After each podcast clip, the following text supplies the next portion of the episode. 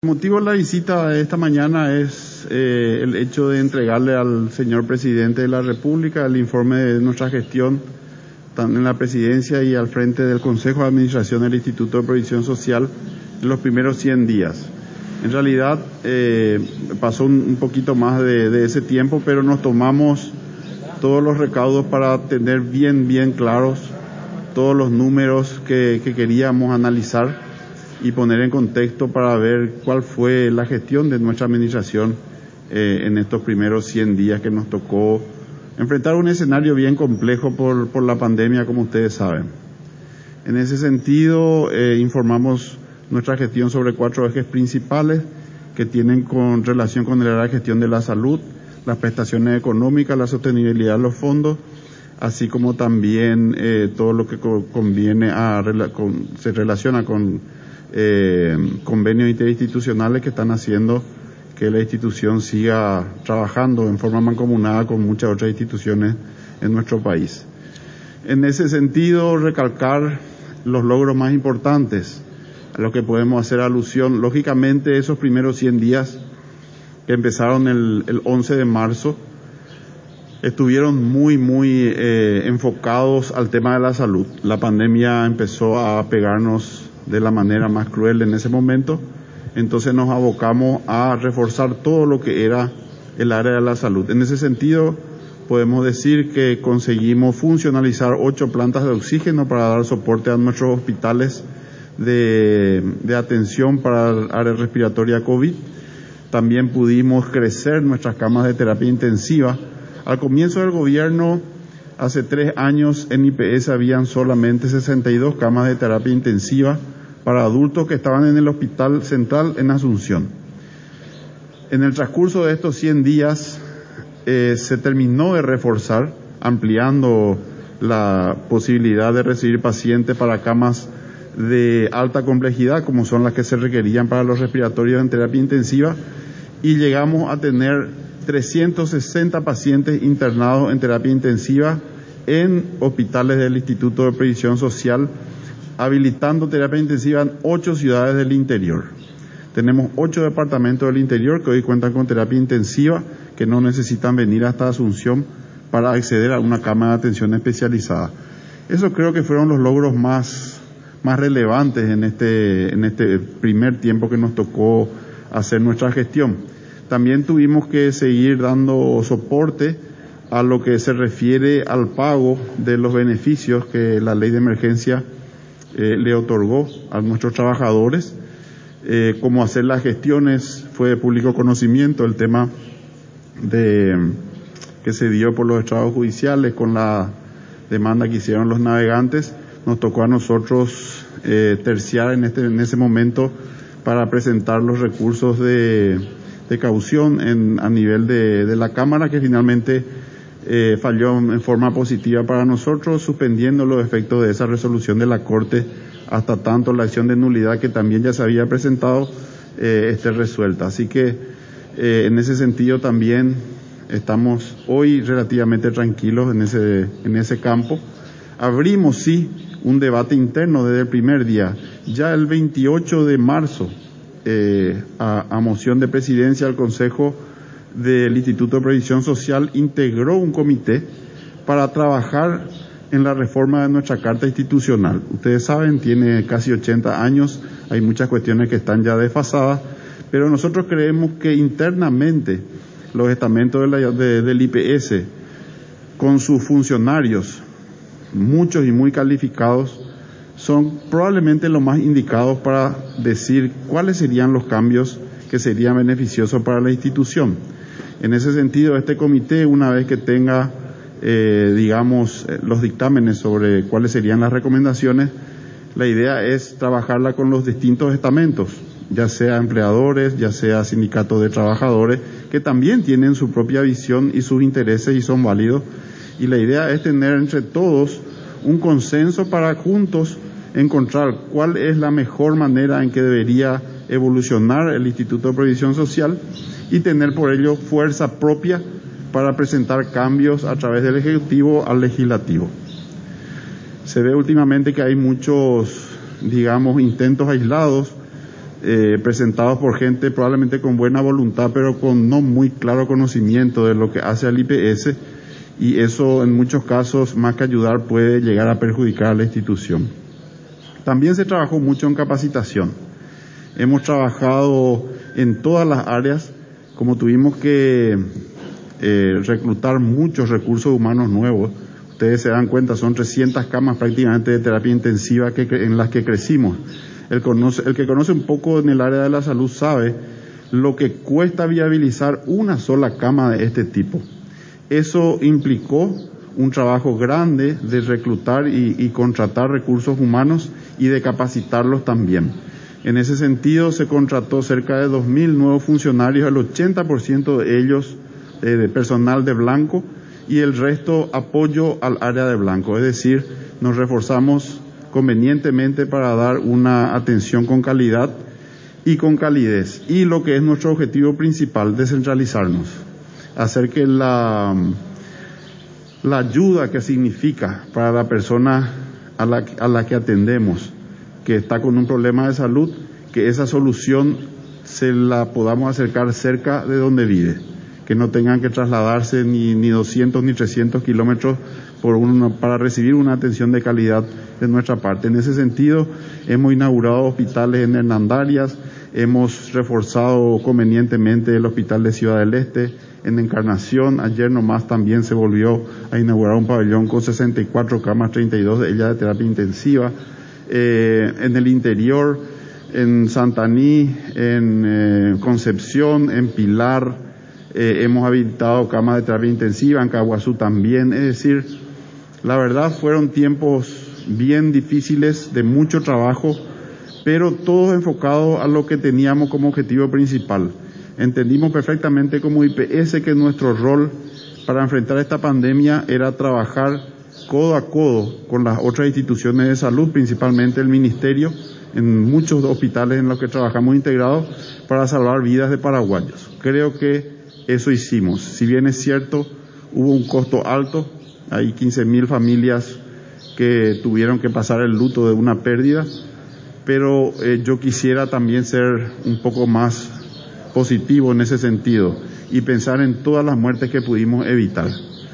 Si nosotros no hubiésemos tenido el tiempo que tuvimos de un año con las medidas del, Ejecutivo para prepararnos convenientemente, eh, probablemente no hubiesen sido solo 15.000 compatriotas los que hubiésemos tenido que lamentar su pérdida.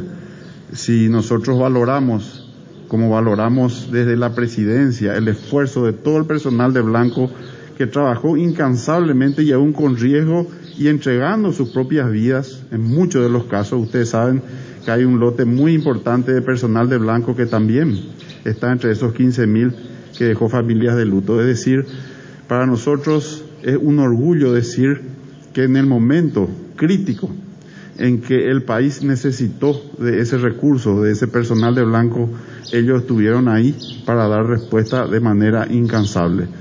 Queremos cumplir con todos ellos, estamos haciendo todos los, los esfuerzos para que así sea. Presidente, eh, ahora ya retomando las atenciones con normalidad, ¿cómo estamos en cuanto a la provisión de medicamentos, que es un reclamo eh, recurrente de los eh, beneficiados de IPS? Y con relación a eso, el nivel de deuda que tenemos con las proveedoras. Bueno, yo les cuento, en este documento van a encontrar ustedes bien claro todo lo que nosotros vinimos avanzando en el tema que hace a tu pregunta. Eh, nosotros asumimos con un eh, stock crítico que estaba cercano al 40%. Eh, se iniciaron todos los procesos administrativos, más de, del 80% de los procesos administrativos que estaban pensados para el año se iniciaron. Si Dios quiere, para fin de año deberíamos estar con un faltante en stock que sea menor que el 10%. Están los procesos ya iniciados, se está trabajando muy fuerte, se trabajó incansablemente durante la pandemia porque ustedes tienen que entender que eh, esta situación por la que vivimos nos sacó de todos nuestros contextos habituales.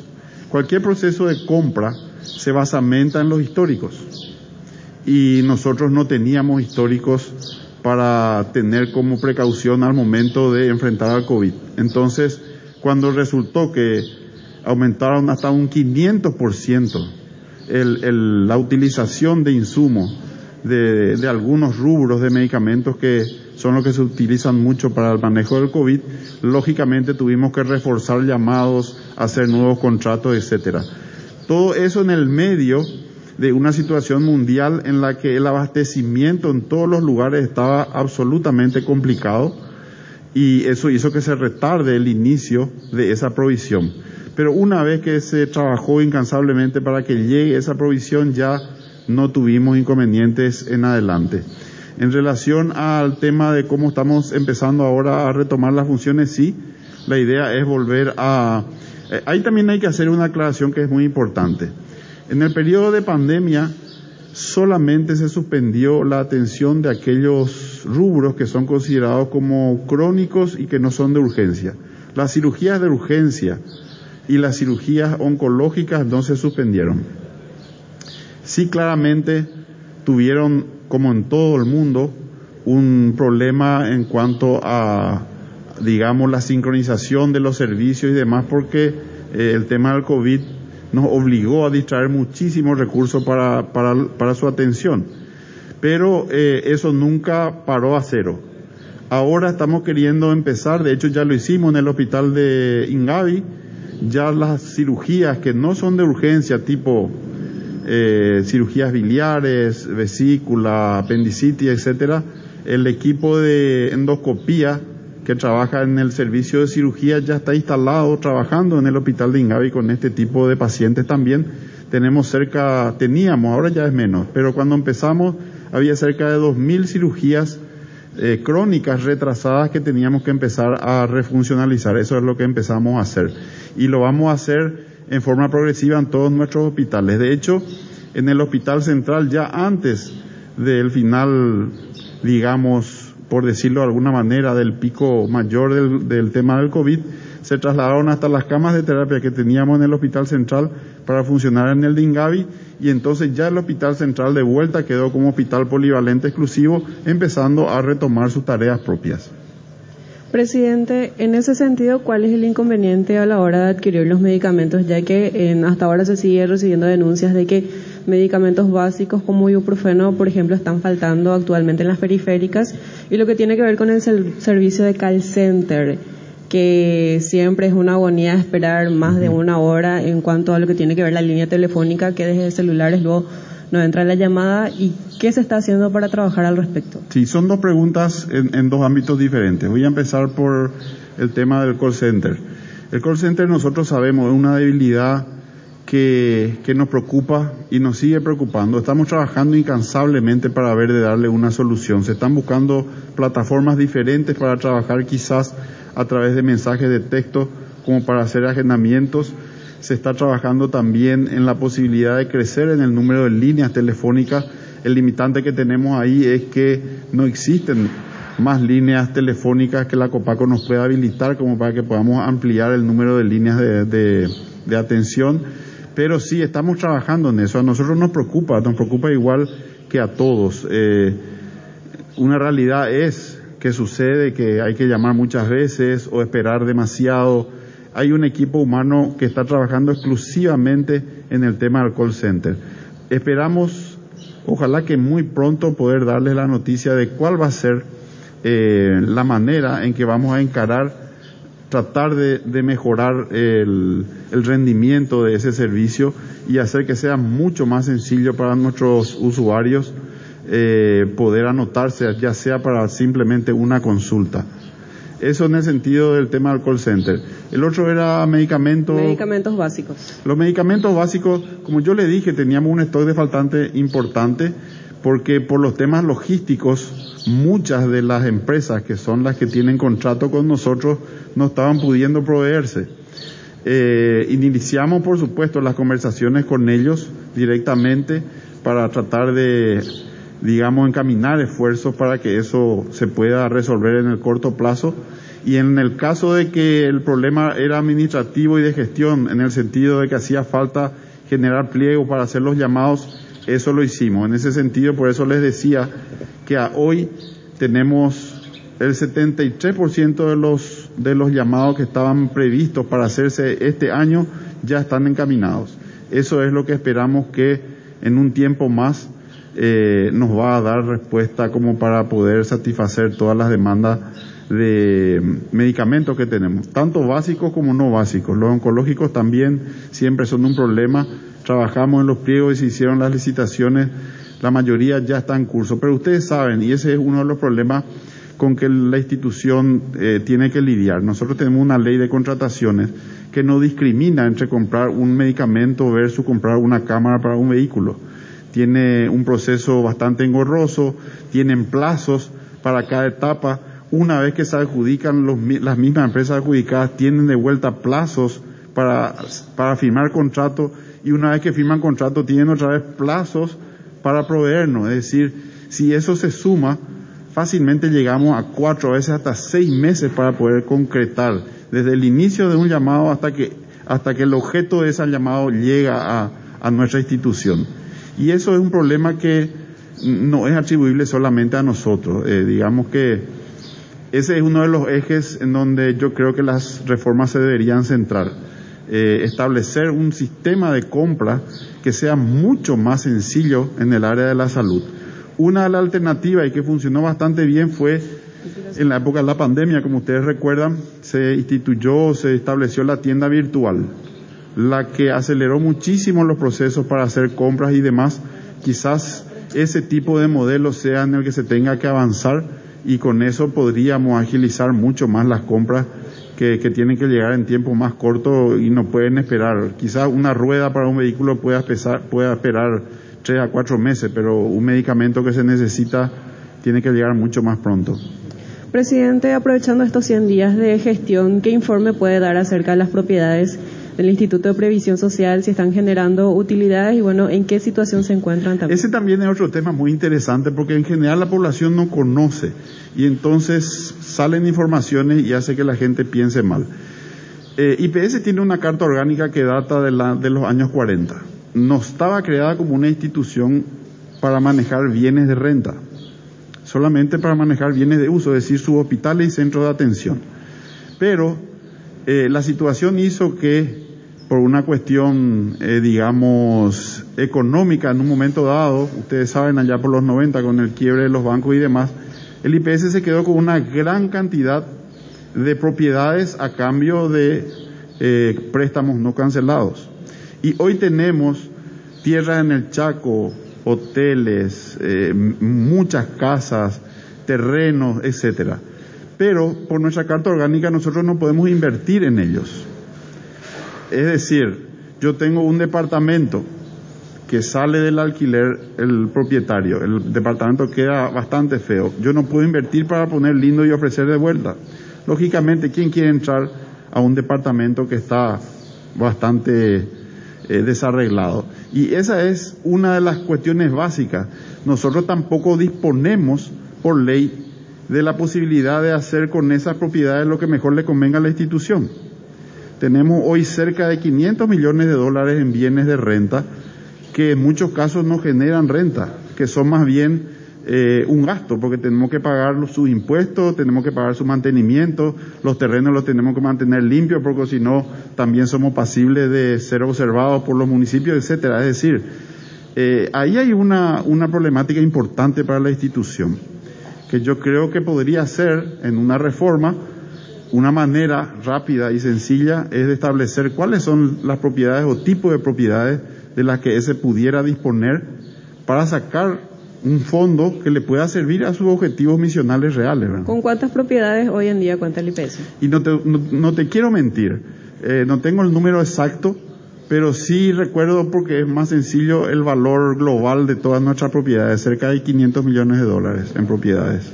Y en el caso... Pero esa es una información que sí está disponible, eh, la dirección de inversiones, si ustedes entran en la página, van a encontrar que esos son datos que están están a la vista, no, no son difíciles de obtener.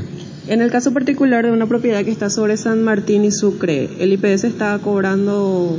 Sí, en la, la, propiedad que está en San Martín y Sucre se hizo una licitación para una concesión y ahí ganó la concesión una empresa que va a instalar un, eh, una edificación. Hay un, es un proyecto muy lindo realmente, creo que se llama Paseo Los Árboles o algo así eh, en el cual van a haber eh, comercio, oficinas de negocio y hay un, una previsión de tiempo por la cual se hace ese arrendamiento, digamos, con toda esa capacidad instalada que va a quedar después para el instituto. Pero eso se hizo a través de una licitación en su momento, no fue ahora, ¿verdad? ¿Y esos recursos a qué se destinan posteriormente, presidente? Y se destinan a, lo que se necesita en, el uso de, nuestra misión, es decir, para invertir en nuestros hospitales, en comprar medicamentos, eso entra eh, a caja, se, se ingresa y se reparten los tres fondos. O sea, eso genera dinero para el fondo de jubilaciones, genera recursos en el porcentaje que le corresponde para el fondo de salud y para el fondo de administración. Se maneja como cualquier otro recurso institucional. Una última consulta de mi parte, lo que tiene que ver con la aprobación de la Cámara de Diputados sobre la contratación de unos 80 abogados, creo, en el informe que va a pedir la Cámara Baja y bueno, ya en parte, su parte es explicando de por qué se da esa contratación. Eso ya lo habíamos explicado también. En realidad, eh, se, presenta la situación a la ciudadanía como algo escondido o, o hecho de costado. Y eso es algo que no es así. Eh, eso, esa lista que se publicó de abogados en su momento era la lista que pidió el nuevo director de recursos jurídicos que asumió eh, ya con mi mandato en la presidencia eh, para tener idea de cómo estaba el, tema en los temas generales dentro de su dirección. Y ahí estaban esos 30 contratos que a hoy, reorganizando, se bajaron a 18 personas más contratadas. Pero esto no es algo que se contrata por decisión solamente nuestra. Ustedes saben, toda contratación para poder hacerla necesitamos tener el aval de Hacienda y el equipo económico.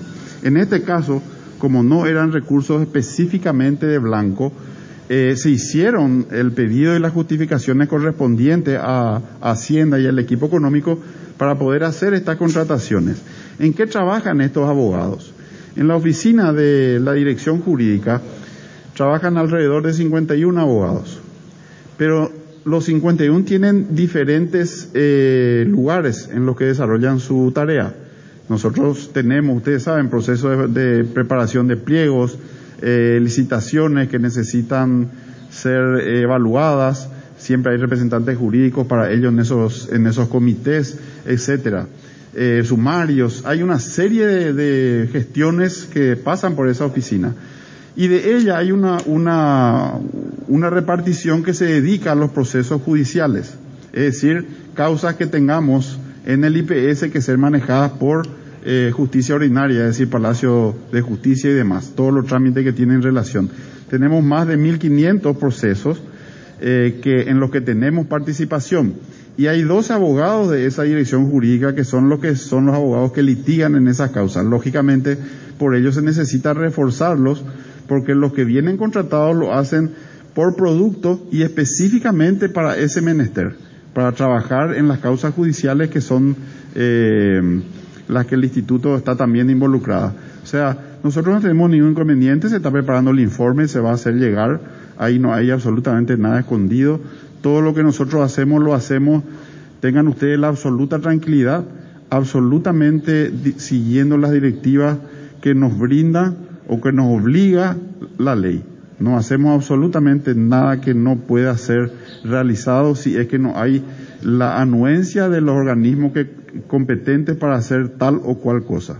eso es así y va a seguir siendo así en mi administración. No vamos a pasar por encima de ningún tipo de ley ni eh, reglamento que esté vigente y que nos obligue o nos enmarque a trabajar en un sentido. Presidente, ¿en qué rubros el IPS estuvo ahorrando dentro de lo que implica su presupuesto? Ahorrar, ahorrar el IPS, esa es una palabra que no conocemos. Eh, como les decía, eh, el dinero que ingresa, ingresa a tres fondos. 54% al fondo de jubilaciones, 39% al programa de salud y cerca de un 7% al de administración. Tenemos deudas históricas, yo asumí con una deuda de más o menos 123 millones de dólares institucional. Sí pudimos en este tiempo ya hacer el pago completo de la deuda flotante del 2020 para que nos siga sumando eso a esas deudas, pero eh, ahorrar resulta bien complicado porque las necesidades que tenemos son muchas. Y en este caso, en este tiempo, el Instituto de Previsión Social dio un soporte enorme al trabajo de salud con el Ministerio. Es decir, nosotros en los hospitales integrados no discriminamos entre, entre asegurados y no asegurados para atenderles y salvarles la vida. Es lo que mandaba en su momento la necesidad y es lo que la ley de emergencia también nos obliga. Esa ley de emergencia nos pone a nosotros, eh, digamos, eh, a las órdenes del Ministerio de Salud como órgano regente para que él nos diga dónde y cómo necesitan que nosotros actuemos para ayudarle. Y eso va a ser así hasta que termine la vigencia de la ley de emergencia. Bueno, muchas gracias.